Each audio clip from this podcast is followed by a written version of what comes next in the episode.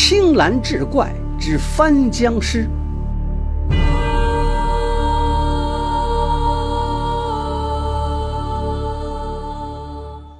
话说清代闯关东的时候，有一个山东秀才秦胜，自幼父母双亡，家中清贫，正赶上闹饥荒，三年庄稼无收，人常有饿死者。无奈离开家乡，独自去闯关东，苦行数月，晚上遇到大江挡路，到江边的时候，刚好碰到一个人也要去关外，于是结伴同行。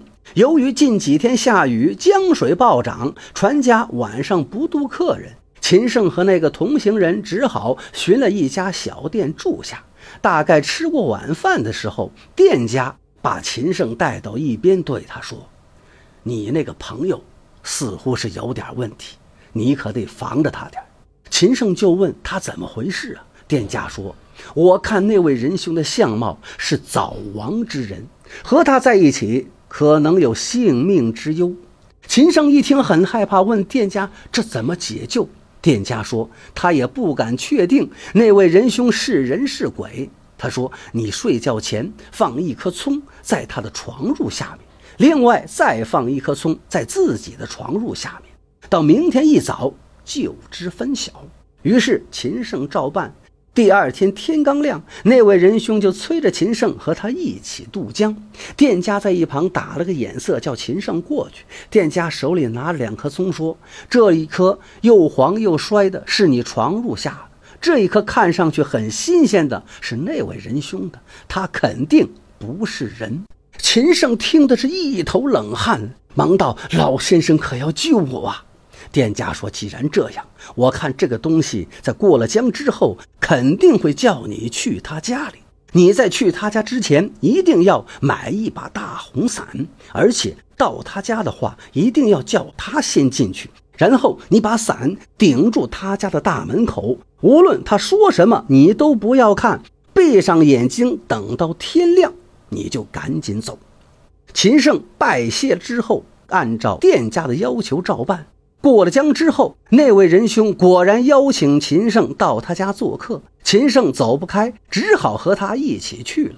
因为赶路就凭双脚，这样到了天黑的时候，那位仁兄指着前面一处灯火说：“我家就在前面，你先过去敲门，我到村口买点酒菜。”秦胜听了店主的话，哪敢先去，就说：“我一个人去见嫂子和孩子们，彼此都不认识，怕吓着他们。”还是一起去吧。